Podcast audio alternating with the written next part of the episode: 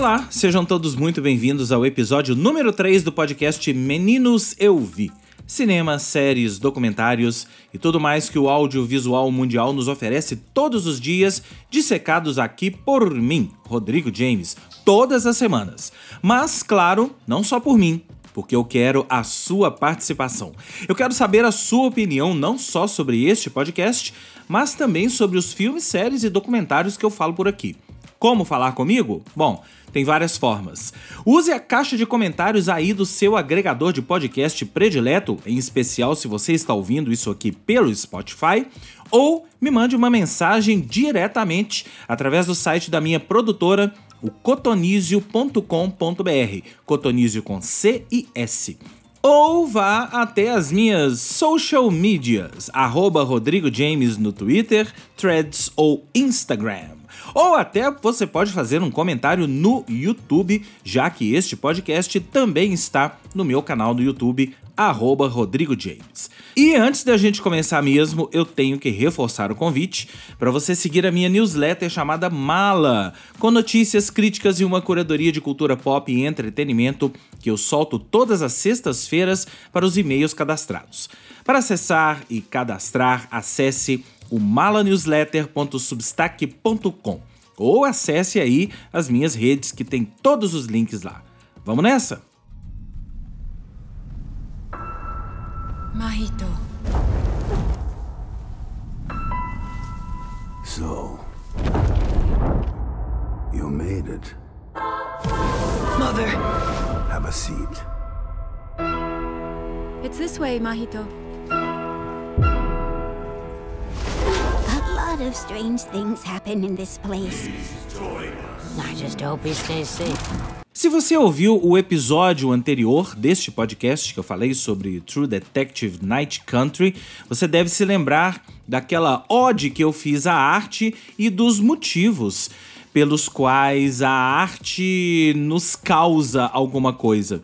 Os motivos pelos quais a arte é das coisas mais importantes que a gente pode ter na vida. E hoje eu vou falar de um filme que, bom, às vezes é até difícil descrever esse filme em palavras. Tô falando de O Menino e a Garça, filme de Hayao Miyazaki, um dos grandes mestres da animação mundial. Se você não conhece o Hayao Miyazaki, ele é fundador do Estúdio Ghibli, que é um dos grandes estúdios da animação mundial estúdio japonês, ele é cofundador e tem uma carreira de, sei lá, algumas décadas de bons serviços prestados à animação. Talvez o filme mais conhecido dele seja A Viagem de Shihiro, que se você não conhece, está disponível na Netflix. A Viagem de Shihiro é um filme do início desse século, de 2001, se não me engano, e foi indicado ao Oscar de melhor animação, mas não ganhou. Aliás, já vou dizendo que não sei quando você está ouvindo esse episódio, mas se o Oscar fosse uma instituição séria, contei ironia, tá? Este filme, O Menino e a Garça, ganharia o Oscar de melhor animação deste ano. Eu acho que ele não tem chance. O Oscar deve ficar mesmo com o Homem-Aranha. Mas você já sabe, né? O Oscar nem sempre é justo. Aliás, o Oscar é muito pouco justo. Isso é papo para outra hora. A história de O Menino e a Garça, ela é relativamente simples, mas ela acaba desembocando em um filme que para muitos pode ser complexo, mas dependendo do olhar, ele continua sendo relativamente simples. Ela é focada em Marito, que é um garoto na época da Segunda Guerra Mundial, que se muda com seu pai para outra cidade depois da morte de sua mãe. Seu pai, inclusive, vai constituir uma nova família com a cunhada. Sim, a irmã da mãe morta. E é claro, vocês podem imaginar o desconforto de Marito ao chegar naquele lugar e dar de cara com todas as pessoas que envolvem a sua nova família, por assim dizer. Em especial, uma série de senhoras muito bem caracterizadas que trabalham ali e ajudam a manter a propriedade da sua nova mãe, muito entre aspas. E o Marito então começa a não só explorar a sua nova vida, mas explorar a nova propriedade. até que ele conhece uma garça. Sim, uma garça aparece na janela dele, mas se você está esperando uma garça daquelas graciosas, com todos aqueles movimentos líricos, por assim dizer, não, é uma garça muito feia, é uma garça com uma voz que incomoda, é uma garça feita para incomodar. E o Marrito fica incomodado, mas ao mesmo tempo fascinado por aquela garça. A partir daí, ele segue a garça por caminhos não muito usuais, em especial o de uma torre existente ali na propriedade. E ele começa a explorar algo que ele ainda não sabe, ao mesmo tempo em que ele tem que lidar com o luto por sua mãe. E esse é o tema central de O Menino e a Garça. A partir do momento em que ele conhece a garça e entra num certo universo que eu não vou entrar muito em detalhes aqui para não dar spoiler para quem não viu. O filme se transforma e a gente embarca numa viagem lírica, numa viagem que pode, de certa forma, ser considerada uma viagem para dentro de nós mesmos, se é que nós nos espelhamos em Marrito e eu me espelhei nele em busca de respostas. Respostas que às vezes pode ser que elas não existam. E talvez seja essa a viagem do nosso querido Marrito. Uma viagem por respostas que não existem, mas que talvez ele ainda não saiba que elas não existam. Tudo nesse novo universo é novo para ele e novo pra gente também. E é um universo visualmente impactante, deslumbrante e um universo que nos surpreende. Essa é uma das características dos filmes do Hayao Miyazaki. Ele quase sempre usa a fantasia para nos trazer emoções que às vezes são comuns a nós todos. Emoções que fazem parte da nossa vida, mas que nem sempre estão ali afloradas. Vale lembrar que esse O Menino e a Garça é talvez o último filme do Miyazaki e ele, na verdade, já havia anunciado que não iria filmar mais, mas ele voltou da sua aposentadoria para nos dar essa última obra-prima. Por isso mesmo, eu acho que esse filme tem um significado especial não só para os fãs do estúdio Ghibli ou do Miyazaki, mas para todo mundo que tem a animação como uma espécie de fuga da vida convencional.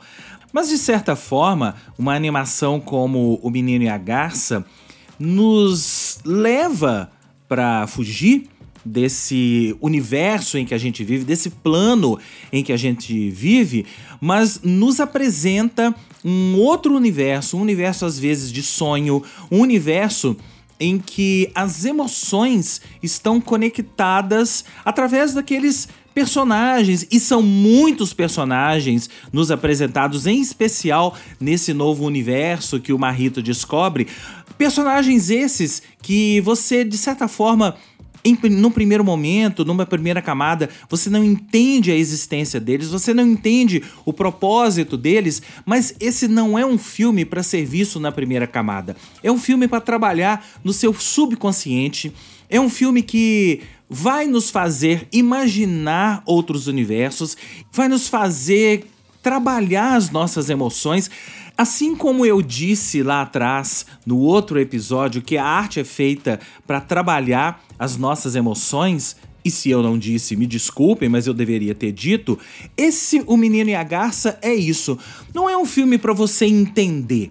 Não é um filme para você entender o propósito daquele personagem ou daquele outro personagem. Se você for descamando e descendo as camadas, com certeza você vai conseguir entender essas conexões e elas nem são tão difíceis assim de serem conectadas, se é que você tem esse tema principal do filme aí na sua cabeça, o tema do luto, o tema da perda e a procura por algo mais além do luto, a procura pelo fim desse luto, a procura pelo que está além desse luto. E é isso que o nosso querido Marrito vai procurar. Será que ele encontra essa resposta ou essas respostas? Isso eu vou deixar para você, porque apesar do final não ser exatamente um final aberto, ele tá cheio de significados, ele tá cheio de portas que podem sim ficarem abertas e portas que devem ser abertas por todos nós para que a gente passe mais algum tempo pensando sobre ele. Então é isso. O Menino e a Garça entra em cartaz nesta quinta-feira, dia 22 de fevereiro, nos cinemas de todo o Brasil. E eu mais do que recomendo para vocês todos assistirem mais essa obra-prima de Hayao Miyazaki e que deve ser a última. A gente espera que não, mas se for, terá sido um canto de cisnes, com perdão do trocadilho, maravilhoso desse grande mestre da animação, reverenciado por quase todo mundo do universo da animação e não só do universo da animação. Grandes mestres como Guilherme Del Toro, próprio Steven Spielberg já reverenciaram o Miyazaki como uma das figuras chave para se entender a animação nesse nosso mundo. Então é isso, eu fico por aqui, espero que vocês tenham gostado. Quero ouvir os feedbacks de vocês através das caixas de comentários aí do seu agregador de podcast ou através do meu site cotonizio.com.br ou, claro, das minhas redes sociais, arroba Rodrigo James no YouTube, no Twitter, no Threads e no Instagram. Um grande abraço a todos e até a próxima.